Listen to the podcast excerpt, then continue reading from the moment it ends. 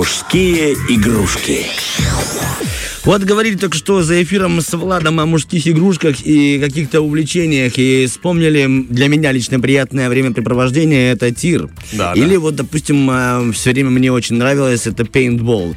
Такая, знаешь, игрушка на компанию, день рождения отметить. Я лично так отмечал свой день Ну, это рождения. классно. И не один. То есть брали компанию, пошли, там какие-то а, явства и развлечения. Очень интересно. Мне это прям, ну, тя- тянет. А еще был такой вид развлечений, когда мы работали пионер-вожатыми, детей в тихий час уложили, все, оставили двух на контроле, а сами пошли и купили вот эти пистолетики, которые стреляют пластмассовыми шариками.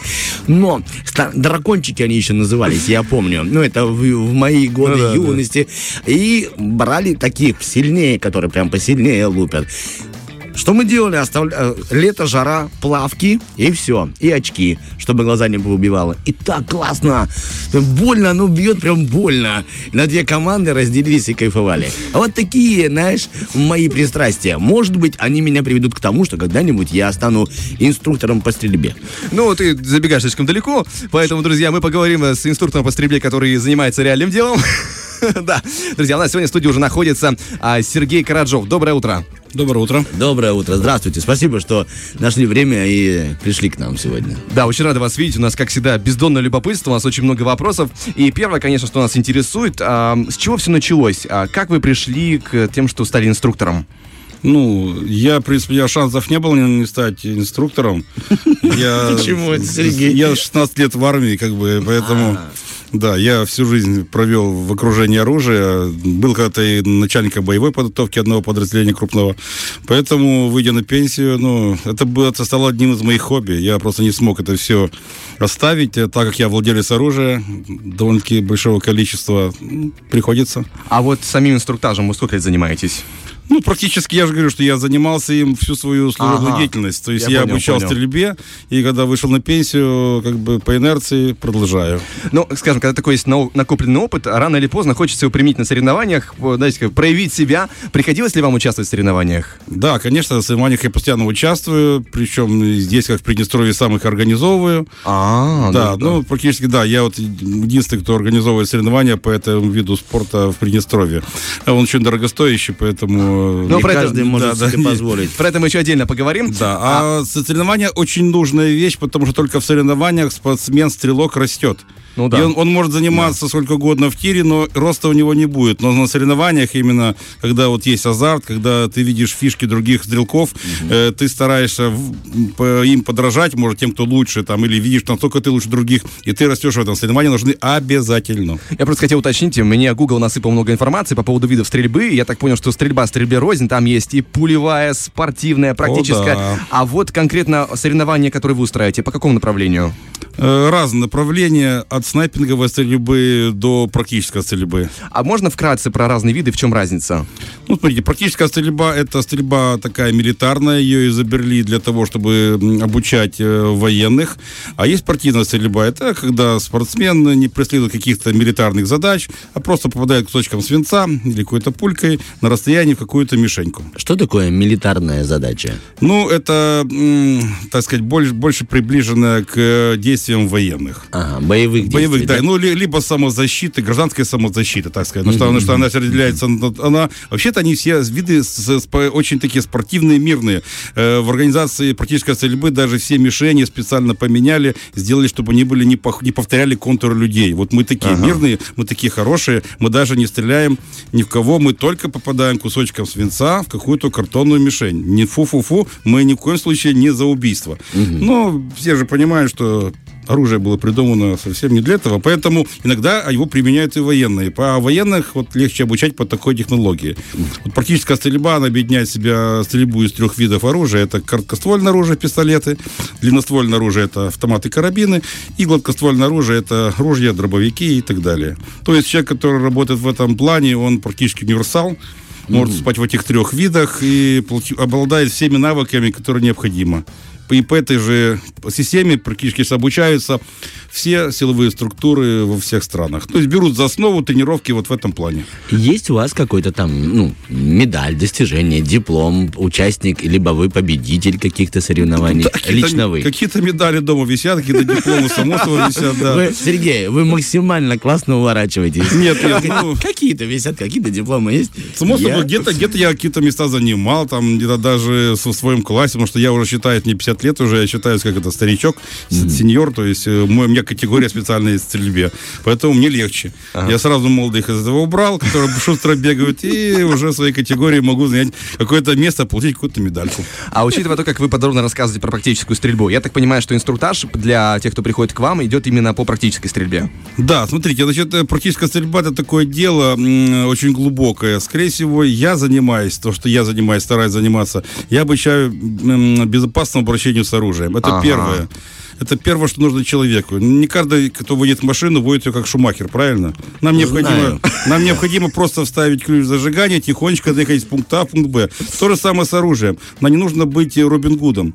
Нам нужно просто взять пистолет и не убить себя. Все, на старте. Это самое главное. Поэтому в основном моя, моя деятельность как бы сводится к обучению безопасному обращению с оружием. А если человек хочет пойти уже дальше, Тут один выход. Он продает почку, берет много-много денег, покупает много патронов и начинает стрелять, учит стрелять точно.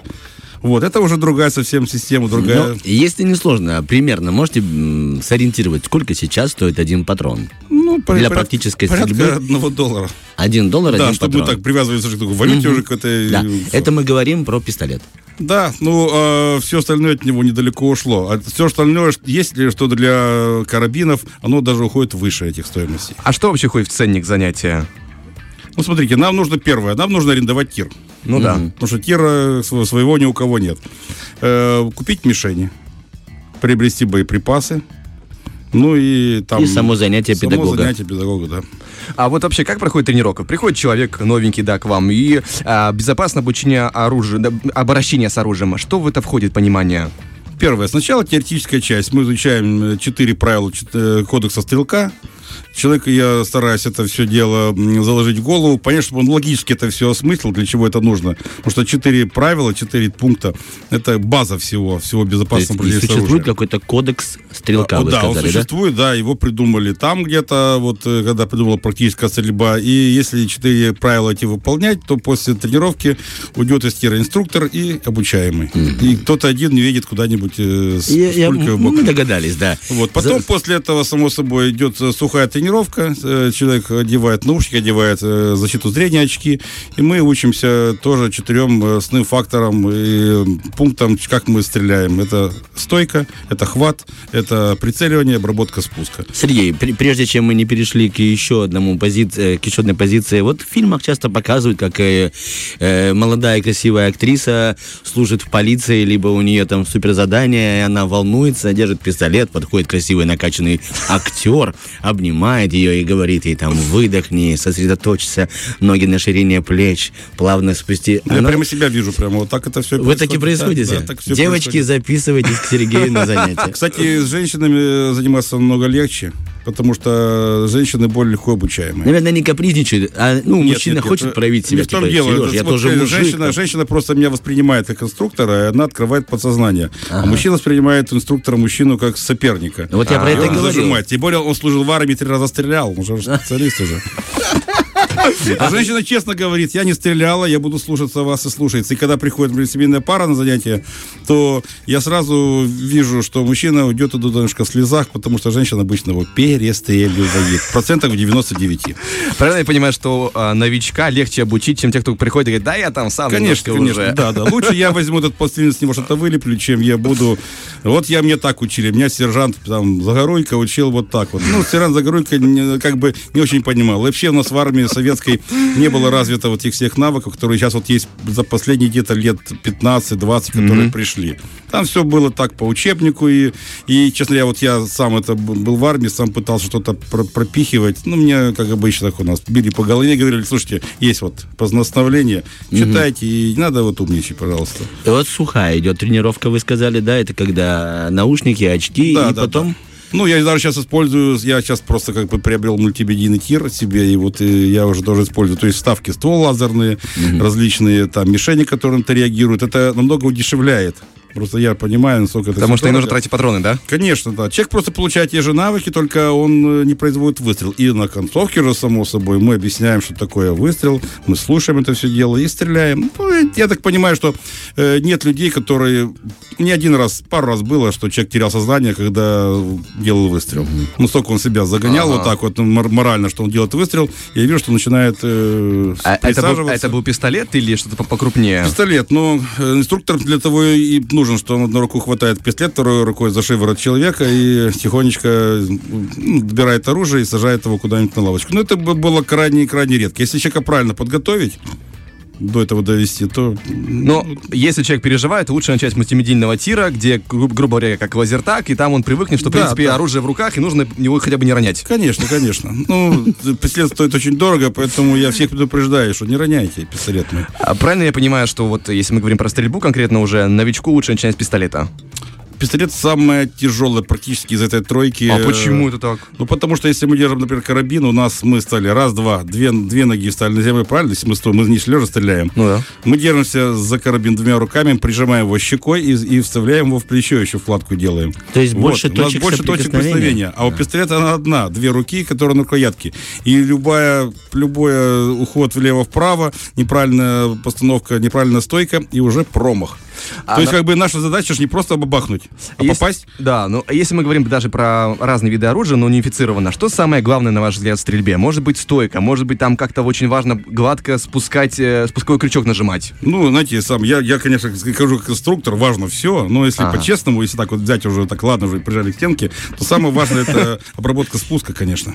Обработка то есть, то есть спуска, человек да. может одеть красивые штаны тактические, правильно встать, правильно при- прицелиться, но если он обычно обламывается 99% это на обработке спуска. То есть либо это сдергивание, он слишком резко жмет на спусковой крючок, бьет по нему пальцем, А, и поэтому работает не только пальцем, а запястьем, э, предплечьем, плечом. Или он боится выстрела, и на момент выстрела он закрывает глаза, соответственно, у него проваливается пистолет вниз.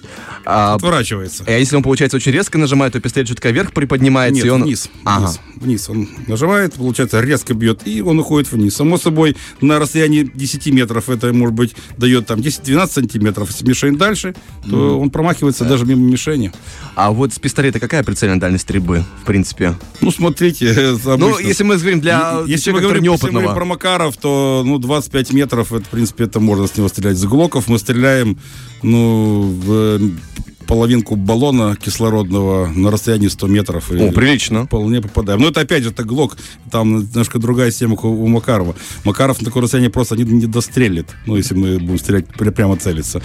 Поэтому... А еще такой момент, который может повлиять, как мне кажется, на стрельбу. Насколько я знаю, у разных видов вооружения бывают разные патроны. Допустим, даже для пистолета, может быть, бронебойный, трассирующий. А, они влияют на сложность стрельбы или без разницы? Нет, это не влияет. Знаете, скорость полета пули там 900 метров, 915 или 870 метров в секунду.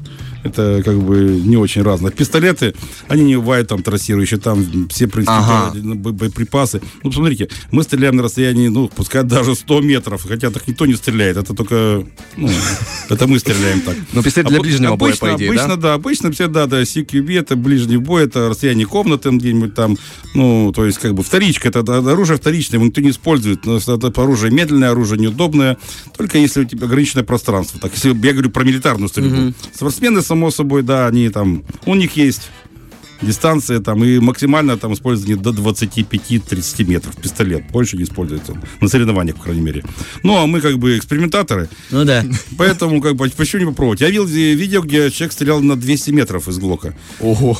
Но это проблема просто увидеть мишень. Вот дело. Хотя бы так, да. Проблема, хотя да, просто увидеть мишень. То есть, как бы, у меня, например, есть, ну, если можно поставить, на моем карабине стоят прицельные приспособления, коллиматор и магнифер, который еще приближает три раза. Ага. То есть, чтобы я на 300 метров мог рассмотреть, куда я хочу попасть. А к пистолету такое не приделаешь. Ну, коллиматор можно приделать коллиматор, чтобы точка была там. Ну да. А вот увеличительное, ну, это будет уже издевательство. Ты просто его не сможешь положить в кобуру с этой всей трихомудией. Что, э, простите, у вас э, лично со зрением сейчас? Вы также бьете белки в глаз? Ну, смотрите, зрение тут ни при чем. Знаете, А я стреляю не глазом, я стреляю сердцем. Нет, мы стреляем в центр масс. Мы стреляем просто, если видим мишень, ну, если ты уже полностью слепой, то не надо, не надо тебе стрелять ничего. Ты уже сиди дома и все. Но тебе не нужно рассмотреть на мишени концентрические круги или там десятку. Ты видишь пятно, ты определяешь его центр, ты в него прицеливаешься. Причем стрелки опытные, я не говорю про себя, я не буду говорить, что я опытный стрелок, я просто, как говорится, э, плохие стрелки идут в инструктора, поэтому так оно все, в принципе, идет. Э, э, Люди попадают просто в центр, и все. Все вот на все. Поэтому нужно не сильно зрение- заморачиваться. Зрение, у меня сейчас, у меня сейчас зрение, конечно, хуже стало, да. То есть я, э, чтобы что-то прочитать, я должен отодвинуть руку подальше. Не знаю, как называется, близорукость. Я даже не- Дальнозоркость, даже, скажем даже так. не парнюсь в, в этих всех этих понятиях. Но если я вижу на 100 метрах мишень, значит, я в него попаду. Ой. Не, ну вот это любой попадет. Ну, это, тут дело даже не в том, что ты видишь ее, дело в руках. Опять же говорю, что спуск, спуск и, и, и Ну, у вас, да, прикладка, на- да, да, да. на- То есть, навык если ты взял крючка. первый раз в руки оружие, ну, вряд ли что-то получится. у тебя. Может получиться один раз. Но мы же говорим про стабильную стрельбу.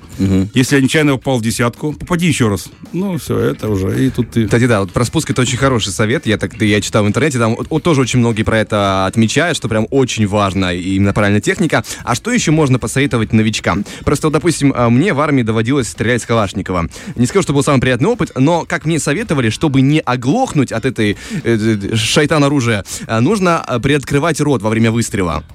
А, Смотрите, это, это больше касается артиллерии. Что, что мы делаем, открывая рот? Мы создаем одинаковое давление на барабанные перепонки снаружи и снутри. Все, то есть у нас нету какого-то там выгибания откуда-то. Все, мы, мы открыли рот, у нас там звуковая волна ударила снаружи, сну- снутри, и все. Но к стрелковому оружию это, честно говоря, я вот никогда не одеваю. Неприменимо, да, не неприменимо, одеваю да? наушники, потому что в них жарко, течет. Вот, да, вы, вы- вот, вот вы в студии работаете, вы знаете, вы меня понимаете, почему вы тоже. Да. И мне всегда даже, когда я где-то сужу на соревнованиях, э, ну, там где-то в Молдове, может быть, всегда просят деть э, защитные наушники, потому что так положено, судья должен быть. И Я их не одеваю. Ну, одеваю для них, потому что, ну, Требования. так требования да, да, такие, да. да. Очки, очки, защитные очки обязательные. То есть... э, Это на случай вылета гильзы, да? это на случай чего угодно. Вылета маленького кусочка э, нагара какого-нибудь, где-то там паковая оболочка пришла обратно от металлической мишени. То есть, если попадет в лицо, у нас будет небольшой шрамик. Мы скажем, что мы воевали в Сирии, девочки нас будут любить. А если мы будем без глаза, ну, это вряд ли уже Да, будет. Как да. бы, да. Поэтому Легенда очки, очки мы одеваем с самого начала и не снимаем до тех пор, пока я не, не убираю людей с территории Кира. Хотя да, мне, кстати говоря, этот совет не помог, потому что я все-таки тогда оглох нереально. А, кроме того, что еще интересно? А, Поэтому тебя взяли на радио. Да. В наушниках сижу, громко слушаю. А, я знаю, что такая есть фишка, ну, по крайней мере, у снайперов. Они перед выстрелом задерживают дыхание, чтобы пом- помочь э, себе точно выстрелить. А это применимо для оружия меньшего калибра? Ну, смотрите, э, честно говоря, дыхание, да, тоже важно, но я не думаю, что там снайпер там дыхание за- задерживает, там, как я смотрел фильмы, между, Это больше, между ударами сердца. там, история, да, да, да, всего. все это, снайпер это, это другая се- вселенная. Честно говоря, я снайпинг не очень люблю, потому что он скучный для меня. Ты лежишь, там вот это вот это вот ловишь эти все мгновения, там пуля пошла, ты там потом почесал затылок, кликнул барабанчиком, два влево, там один вверх.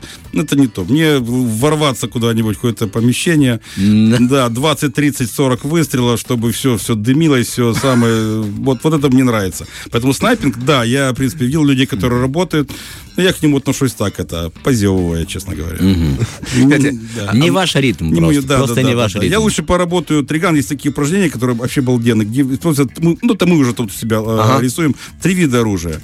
Ты залетаешь где-то с карабином, бам-бам-бам-бам, там 8 мишеней, все, положил или там на себя повесил, взял пистолет, после этого дробовик, все летит, все, все гремит, все сверкает. Это такой адреналин просто, ну, представить себе невозможно. Да, это- Ну, а снайпер что? Лег, стрельнул один раз в час. Ну, Забрал 200 скучно, миллиардов, уехал. скучно.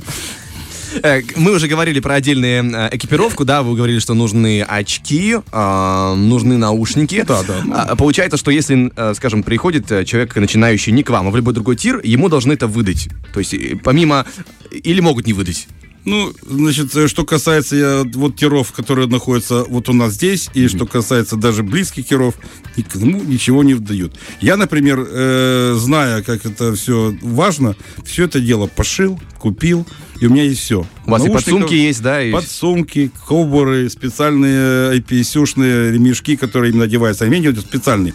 Первый ремень, он идет два ремня. Один на липучке и второй на липучке. Первым просовываем шлевки нашего ну, наш выбираем наш ремень, а второй приклеивается сверху. И получается, что они сомкнуты, и кобура никуда не ходит, ни вправо, ни влево же, и все. Да, вот эти ремешки, эти ремни, они толстые, они такие толстые, что их можно как, как медь держать, буквально они как палки. Вот эти ремни такие я пошил, и, в принципе, и даю их э, обучаемым. Я считаю так, что я вообще дева, как бы, я такой, как это, скрупулезный. Деятельный, да. Да, если, если учиться, так уже учиться нормально. Если приходит обучаемый, ты ему засовываешь в карман э, магазин, и пистолет какой-то карман, ну это, ну, это глупо, во-первых. Это человек не обученный. А когда неправильная экипировка, это ну, процентов 90, что будет какой-то выстрел и куда-нибудь э, в, Не мяг- туда. в мягкие части, да. Поэтому э, я считаю так, что лучше я это все найду и сделаю. Не знаю, у кого это снаряжение есть. Э, Это снаряжение индивидуальное, оно у стрелков. Вот я Ну да, прихожу на соревнования, у меня оно подогнано под меня.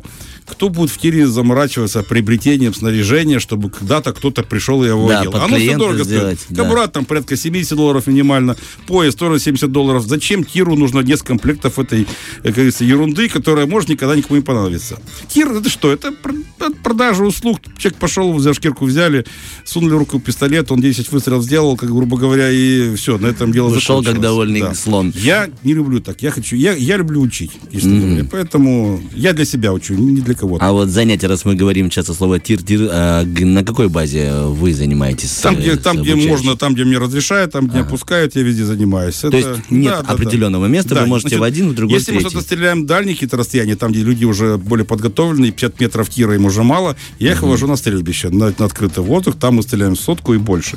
Если нет необходимости от занятия первичные, то, само собой, важен город, где наличие туалета, воды и какой-то тени там, например, и все. Вот это, это удобно, человек приехал, уехал, и все. А так я, в принципе, провожу занятия со многими подразделениями, даже войсковыми. Например, Суворовское училище, у них свой тир есть, правда, 25 метров, но все-таки мы там стреляем из них. Ну и, ну и другие. Практически все силовые структуры, я с ними сотрудничаю. Э, Это была, кстати, очень безумно интересная беседа. Я предлагаю нам в завершении, скажем, такой э, блиц, э, три вещи, которые выводят из себя каждого инструктора по стрельбе. Чего делать не нужно? Ну, во-первых, не нужно не слушаться инструктора. Есть такие люди, которые приходят и начинают э, пытаться учить инструктора. Я, конечно, человек хладнокровный. Я до, до до, поры до времени. до конца, до конца выдерживаю, но я ставлю галочку, и человек это больше ко мне не попадает. Второе, ну, я даже не знаю, мне кажется, вот это вот на этом, на этом, в принципе, и все. Остальное, я это моя, моя работа. Я знаю, как это, как любого человека, в принципе, заставить делать то, что хочу я. Формулировка. Да, поэтому я, даже не могу, не могу сказать, не могу сказать, это, это, да, это, ну, ну, такая задача. Я не, не, не буду миндальничать с кем-то, я аккуратненько, тихонечко дожму и сделаю, как, как хочу я. Ну, в смысле, как, как это нужно для него. Он потом поймет, что он живой, потому что так сделал я. Я просто вспомнил, благодаря вам, известную армейскую поговорку «Не хочешь – научишь, не можешь – заставим». Ну, да, 30 лет в армии, как бы, знаете, я что профессионально деформировался. Это самый простой способ. Поэтому, Что вам больше всего нравится в этой профессии? ну, не знаю, наверное, скорее всего, это, это ощущение. Ощущение того, что у тебя рука, которая может удлиняться от 50 и дальше метров. Это очень интересно. Когда ты можешь понять, что ты можешь почесать какую-то картонную мишень на, на расстоянии 300, 400, там, 600 метров, в зависимости от того. Ну, интересно. Такая э, минимальная телепортация. Раз и все. Ну и само собой, э, ну, просто вот эти железячки, честно говоря, э, одно плохо только. э, Чистить их это все, это надо каждодневно. 5-6 единиц, которые ты стреляешь, ты чистишь каждый день. Нет, нет, нет, это... Правда? Нет, это, серьезно, не- прям каждый день? Нельзя их оставлять. Как ты оставишь? Ну, это не машина, которую можно помыть, когда ты едешь там куда-то на свидание. Да. Это вся штука, она, оно портится, свинец остается в стволе, это все, все, все ржавеет. Поэтому э, уставший, но Можно вам э, как бы советы, либо такую хитрость. О, хитрость от Мазура. ну, ну, ну-ка, ну-ка. Рекомендую вам в процесс занятия внедрить чистка оружия. Это- это- да, нет. Я, я думал, я думал. Я Понимаете, думал. как классно? Я думал даже, дал дать объявление, м, чтобы найти человека, который будет чистить за меня оружие. Да, но это другое. А когда ты пришел, и такой весь, вы его там научили, постреляли, и потом говоришь, а Ну, теперь это, самое... будет, ну, это будет, конечно, ну, это будет свинство, как заставлять человека чистить оружие. Нет, ну это хитрость, это просто хитрость. Человек не знающий, Я, ладно, да пойдем дальше. Что, брать за это деньги? Да, да, да, да, да. По поводу денег. Можно узнать, сколько стоит э, занятие из, допустим, 5 или 10 выстрелов, как правильно? Ну, смотрите, занятия человек делает практически от 25 до 50 выстрелов. Ого. В основном это, ну, как, это если он хочет, это опять же, если человек хочет научиться попадать. То есть научить стрелять я могу человека за 5 минут, научить попадать это уже немножко побольше. Другое, да. То есть, да, я провожу занятия практически, ну, т- занятия занимают от 2 до 3 часов, в зависимости от э, восприятия материала. Ого, 2-3 часа идет занятие. Я Но- думал, это, знаете, 20 минут и зашел. Не-не-не-не-не-не, Здравствуйте, нет, Артем, нет, Сергей, нет, нет. это пистолет, если, это если ремень. мы хотим именно заниматься, то 2 часа минимально это идет занятие. Все, все зависит от, от количества боеприпасов. То есть, э, в основном 90%. То есть, услуги мои, это так номинально. Это мне на такси, там, может быть, потому что я приезжаю с оружием. Я не могу проводить оружие в, э, ну, в транспорте. обычном, транспорте, да. Да, и все. Поэтому в основном э, только боеприпасы. Стоимость боеприпасов аренда тира. И, я такой альтруист, итого, да. итого, Ну, смотрите, где-то занятие получается порядка тысячи рублей. ну, 2 часа, и тем более пользоваться и с таким да, да, да. И само стоит. собой это, это мое оружие, которое, знаете, как оружие, каждый выстрел приближает твое оружие к смерти. Мгм. Ну, стачиваются нарезы, изнашивается, да. Потому что потом, в конце концов, когда у каждого оружия есть свой ресурс. Ну, хорошо, Глок, он, у него ресурс большой. Ну, а вот, например, карабины, у них э, ресурсы небольшие. Там 7 тысяч выстрелов, там 10 тысяч выстрелов. Глок до 300 тысяч выстрелов. Мы желаем вам большое количество заявок после нашего эфира или вне его. Нам, на самом-то деле, я лично кайфанул от Да, безумно разговора. интересно. Ну, давайте Вы- приходите, я вам что-то устрою. Что-то Давайте вы... слушаю. Нет, А то что это? что это? Что-то устрою не Воздушка, надо. Из ваших уст это звучит как угроза. Приходите, я вам что-то устрою. Сергей, большое спасибо за настроение, за общение. Это было здорово. Спасибо большое, да. Фреш на первом.